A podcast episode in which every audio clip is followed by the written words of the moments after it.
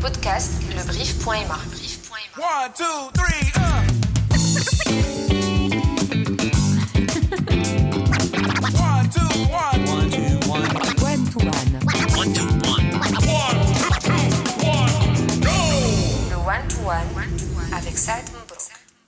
Bonjour à toi, chers auditeurs et auditrices, dans le deuxième épisode du podcast One to One. Et ben pour ceux qui l'ont connu lors d'une des nombreuses émissions télé, elle est experte en développement des compétences et gestion de carrière. Pour d'autres, elle est catalyseur de changement au sein de comités d'entreprise. Et pour les plus curieux, elle est à la fois fondatrice d'une école de coaching et présidente de la fondation des bureaux de conseil et de formation. Et puis pour moi, eh ben, il est à la fois une amie très très chère et mon mentor en coaching. Cette personne aux multiples casquettes n'est autre que Fatem Zahra Mziwoud Benis. Écoute, euh, ouais, je sais pas si tu es mentor ou menteur, mais mais pour juste euh, te remercier pour cette belle introduction et euh, je suis ravie d'être avec toi aujourd'hui, cher ami et cher menti. Ah, elle est bien celle-là. Le plaisir est pour moi. En fait, je vais commencer rapidement avec la première question et je voudrais que tu me racontes ton voyage depuis que tu as commencé jusqu'à la création de Aim Performance. Mon voyage. T'es pas trop trop informé.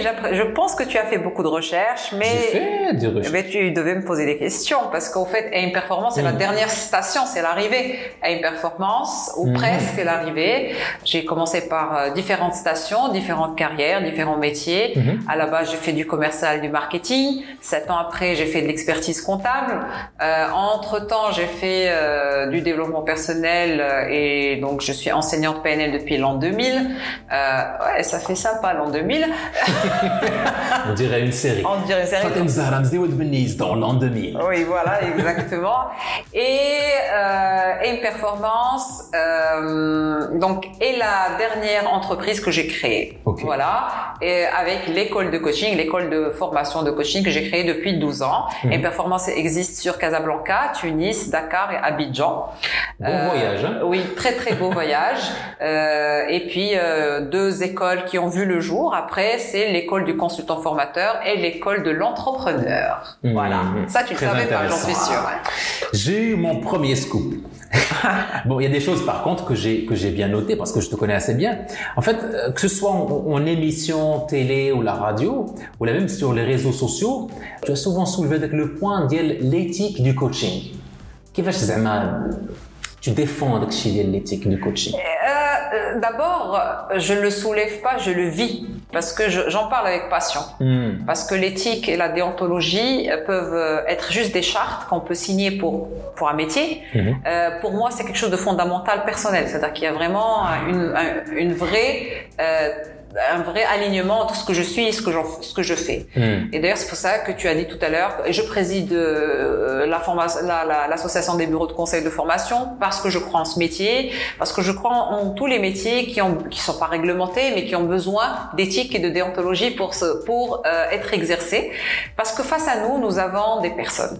Nous avons des coachés, nous avons des formés, nous avons, nous avons des personnes qui, qui ont besoin de conseils, sauf qu'ils ne savent pas ce que c'est, et on peut les duper quelque part euh, Mhm. si on ne met pas un cadre à ce qu'on leur offre, puisque c'est un service qui n'est pas tangible. Mais on est à Casablanca, on n'est pas à Tanger. Très mauvais jeu de mots. Et tu peux continuer l'explication. Je veux suivre ton, ton jeu de mots, mais bon, parfois c'est pas possible. Parce qu'il y a une convention, c'est un engagement, même si on va pas dans un tribunal tous les deux, Mm. mais je m'engage à quelque chose, tu t'engages vers, envers quelque chose. Et moi, en tant que coach, je m'engage à être éthique à être dans la confidentialité, à te respecter, Ouais. à hum, respecter ton rythme, euh, à t'aider et à déployer tous les moyens pour t'aider. Je suis, je m'engage pas sur le résultat, je m'engage sur les moyens. Mhm. Et donc pour cela, je dois être formé, je dois être euh, euh, conscient. Il y a de la conscience, il y a de la bienveillance, il y a de l'écoute, et tout ça, ça fait partie de notre charte et de notre éthique. Et de mes qualités à moi aussi. Ah ouais. En fait, justement, coaching, coach, coacha, c'est, c'est, c'est devenu à la mode, voire vulgarisé. Mm. Qu'est-ce que tu en penses? Euh, Euh, le coaching, depuis que j'ai commencé le coaching, on me dit que le coaching est à la mode. Oui, Mm. oui, pourquoi pas, sauf que ça existe au Maroc depuis 20 ans. Donc c'est pas vraiment à la mode. Ce qui est à la mode aujourd'hui, c'est les coachs non coach qui ne sont pas formés, Mm. euh, qui ne savent pas ce que c'est que le coaching réellement, qui font pas la différence entre Arrête de me coaching. regarder, explique en regardant le ciel. Des coachs qui sont pas réellement formés, qui savent pas vraiment, qui sont pas là, qui savent pas quelle est la différence entre coach, entre formateur, entre mentor, entre gourou, entre euh, psychothérapeute, entre thérapeute, etc. Parce que justement, et et ça je l'ai appris euh, lors du parcours de formation, un coach n'est pas un mentor, n'est pas un consultant, n'est pas un formateur. C'est pas la même casquette. Absolument, parce que c'est chacun a une posture et un objectif. Je fais juste, je vais pas faire un, un, un- cours tout de Mm. suite, mais un coach, il va essayer de t'aider, te motiver, t'amener d'un point A à un point B pour que tu, tu arrives à définir ton objectif, euh, savoir pourquoi tu l'as pas encore atteint aujourd'hui, parce que tu, imagine, tu m'attends pas pour que je te dise ce que tu veux faire et ce que sont tes rêves. T'attends Mm. pas un coach pour te le dire. Mm. Sauf que tu t'attends à savoir pourquoi tu l'as pas encore fait à date d'aujourd'hui. Quels sont les blocages? Comment tu vas le faire? Quel- Donc ça, c'est le travail du coach. Euh, le formateur, il n'est pas là pour te, te, te, te trouver ou t'accompagner à trouver une solution, mais il est là pour te faire un transfert euh, de connaissances. D'accord. Donc c'est deux métiers différents. Hmm. J'ai compris que, que le métier de coaching est, est- est un océan de connaissances et il faut, il faut bien s'armer pour, pour justement savoir nager. Je vais, je vais t'expliquer. Ah, c'est là, je l'ai fait comme un Ouais, poète. ouais, hein. ouais, j'ai- Ah, t'es- trop fort, t'es trop fort, je te l'ai toujours dit. Mais au fait, je vais t'expliquer. Euh, c'est un métier qui travaille avec chaque personne. Donc chaque personne est un ADN, tout, Mm. d'accord? Chaque ADN a sa propre structure. Mm. Euh, il a besoin, euh, chacun ses propres besoins. Et donc, il te faut toute une mallette d'outils. Pour ça, il faut que tu sois, pour que tu sois un vrai coach, un bon. D'abord, il faut que tu acquières la capacité, et c'est ce que tu as fait pendant cet un an et demi, c'est-à-dire au bout de 375 heures de formation. Mais ça ne veut pas dire que tu es coach. Ça veut dire que tu peux commencer Exactement. à exercer ton métier parce que chaque métier il doit se professionnaliser donc tu dois l'apprendre et ça. à partir de là tu dois passer du stade capacité à stade compétence et là Mm. c'est l'entraînement c'est le travail c'est le travail sur soi et sur le développement de ta personne c'est à dire que moi je te donne l'outil etc là bien sûr tous les blocs de compétences mais c'est à toi de définir quel type de coach Mm. tu veux être Ouais, attention le coach c'est pas celui qui sait tout Mm. il faut qu'on parce qu'on a l'impression que le coach c'est celui qui sait tout on sait pas tout non nous sommes tous nous sommes des personnes qui ont appris des, tec- des techniques pour travailler avec des personnes pour les aider à évoluer à atteindre leurs objectifs Mm. et à se débarrasser de certaines choses qu'ils n'aiment pas et atteindre et à développer leurs compétences ni plus ni et, moins Et à utiliser surtout leurs propres moyens. Je ne vais pas aller chercher quelque chose qui ne t'appartient pas pour te faire avancer. L'idée, c'est que je ne sois plus là en tant que coach et tu avances. L'autonomie, absolument. J'ai dit, ouais, Ah. ouais, là, vraiment, c'est un message. Pour, non, c'est bien de sensibiliser les auditeurs parce que euh, le coach qui te prend un contrat sur un an, c'est un arnaqueur. Je le dis bien et je, je, je, je pèse mes mots. C'est un coach, il travaille avec toi maximum sur trois ans sur une thématique, euh, pardon, sur, pardon, sur trois mois, maximum sur une thématique. Après, peut-être, euh, peut-être on peut avoir un deuxième contrat ou un troisième contrat sur d'autres thématiques, mais en général, je dois t'auto-outiller et Mm. te, te rendre autonome pour que tu, tu, tu arrives à atteindre d'autres objectifs tout seul. C'est la vision positive Allah Sir Am Bahak. Mais est-ce que je peux le dire en arabe? Il y a un proverbe que j'aime beaucoup. La allimni as-sayd. Tu vas, je vais pas Don't give me every day a samaka, but alumni side. Yeah. En. Oh, I love it. Justement, on a, on a, on a parcouru ce volet euh, euh, relatif au métier. Qu'est-ce qu'on pourrait faire pour garantir une image positive de ce métier de coaching? D'abord, les coachs doivent se mettre en communauté. Ce que j'ai toujours dit, euh, en intelligence collective, on peut préserver le métier. Le métier a besoin d'être réglementé, mais euh, aussi il a besoin de certaines compétences d'écoute, de bienveillance, euh, d'hum- d'humanisme, si tu veux. Euh, je ne parle pas de la technicité parce que pour moi c'est un béaba. Quelqu'un qui n'est pas technicien, il n'est même pas coach. Donc, Arrête de me regarder à sur, ne fais pas de... donc vous avez le droit euh, de poser la question où est-ce que vous avez été formé, combien d'heures vous avez fait, euh, combien d'heures euh, d'expertise? C'est-à-dire que c'est pas parce que quelqu'un est sorti sur un réseau social et qui sache parler, qui sache je vais dire influencé pour ne pas dire un autre mot manipulé par le par le biais de, de la bonne parole. On sait tous pertinemment ou pratiquement, on sait qu'on a un gros problème de confiance, les gens ils ont un problème d'estime, ils ont tous pro- prati- Mm. un problème de, de prise de parole. Donc on va commencer à leur dire ouais, tu, tu sais, pour pouvoir parler en public, tu dois faire ceci, tu dois faire cela. Alors, on sait tous dire ce que tu dois faire. Comment? Comme ah le comment?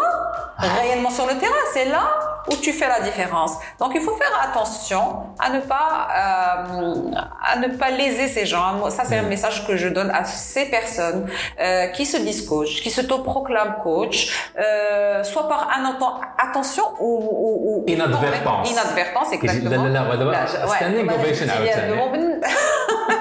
en fait, euh, euh, il y a aussi des personnes qui, qui souhaitent être coach, qui veulent mm. réellement être coach. Mm.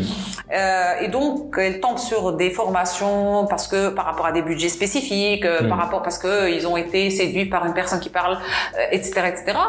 Et ils pensent que c'est ça le coaching. Et ils passent toute une année ou là six mois ou là deux jours, ça dépend. et in fine, ils se retrouvent euh, démunis. Il n'a pas et vraiment. Quand il est sur le terrain, il ne sait pas comment opérationnaliser. Et ça, je pense que ça, tu l'as vécu avec moi. C'est que le processus de, de formation et d'accompagnement, il doit se faire en théorie, en beaucoup, beaucoup, beaucoup, beaucoup de pratiques. Pratique Ouais. pratique. C'est-à-dire, dès que tu sors de ton école, tu dois être prêt à être Ouais. opérationnel. Ouais.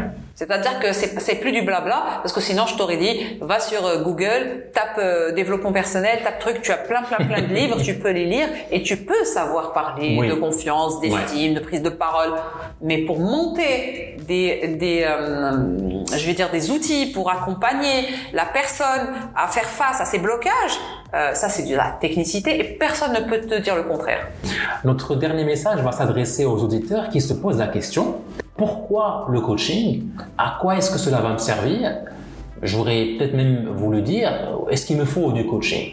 D'accord. Alors avant de répondre à cette question, ah, eh, euh, je vais répondre à cette question qui est très pertinente à mon avis et qui revient souvent. Par rapport au coaching, est-ce qu'on doit se faire coacher? Toute personne a besoin de coaching. Il faut mhm. arrêter de se dire qu'on est les meilleurs parce que on n'est pas dans la perfection. La perfection est une arnaque. Ça Mhm. n'existe pas. Euh, c'est un, c'est un mythe, hein, la perfection. Par contre, l'excellence, oui. On est dans un système d'excellence. Je suis aujourd'hui meilleur qu'hier et demain, je dois être mieux qu'aujourd'hui. Ouais. Donc, ce système d'excellence, il est euh, lié à un certain développement de compétences. Donc, je peux le faire d'une manière autonome. Il y a beaucoup de gens qui arrivent à le faire. Je lis. euh, aujourd'hui, Internet, je vais sur YouTube, je vais sur des podca- podcasts, Ah, etc. Je vais sur le one-to-one pour mieux comprendre et me divertir. Voilà, exactement. et donc, euh, j'avance, j'apprends, je comprends et j'avance. Et j'entreprends. Voilà, j'apprends, je comprends, j'entreprends. Waouh, je suis trop forte Sacré aujourd'hui. épisode Ouais. aujourd'hui, franchement. Et sinon, si je sens que j'ai pas les moyens personnels, euh, il y a des gens qui n'arrivent pas à s'auto-former ou à s'auto-coacher, Mhm. donc ils, ils vont vers le coaching pour pouvoir euh, euh, trouver des petits coups de pouce. Voilà, parfois on a besoin de coups de pouce. Parfois même, je vais vous, ass- je vais vous dire quelque chose. Moi, je, je- qui suis dans le développement personnel depuis plus que 20 ans, euh, il y a des moments où je me sens pas bien, où je me sens, je, je sens que je suis démotivée, où je sens Le fameux je pense que j'ai dit le euh, Voilà, je pense que j'ai. Et donc, j'ai besoin euh, d'un coach ou d'un superviseur, parce qu'on se fait Ouais. toujours superviser, ça c'est super important pour les coachs. Et donc, il va m'aider aussi à m'auto-coacher ou à me redynamiser ou à me remotiver, etc. Nous avons tous besoin de ça. Eh ben écoute, c'était assez riche en informations. Donc à partir de là, on sait qu'on a une mission en tant que coach pour donner une image positive du métier, comment on respecte en éthique. Et puis après, si on se pose la question, ah, coaching, qui fâche la faire? Ben, c'est la recherche de l'excellence dans différents domaines, que ce soit personnel, professionnel, en couple ou autre. Le plus difficile, c'est qu'on trouver l'envie, la motivation de le faire. Et la bonne méthode. Merci énormément, coach Fatem Zahra Benis, pour ton podcastisme chez le One to One Saad Mabrouk. Et j'accueille le mot à Ouais, ouais, ah, Un dernier mot pour les auditeurs? Il faut y aller. Tout est possible dans la vie. Il suffit de rêver, de l'opérationnaliser, de le réaliser. Et dès que tu le réalises, tu sais que tu en es capable. Et dès que tu en es capable, tu n'arrêtes pas de rêver. C'est ça la vie. Il faut avancer. Ce dont je suis sûr, c'est qu'on se retrouvera pour un troisième épisode. Restez branchés. Merci beaucoup pour votre écoute. Les podcasts lebrief.ma.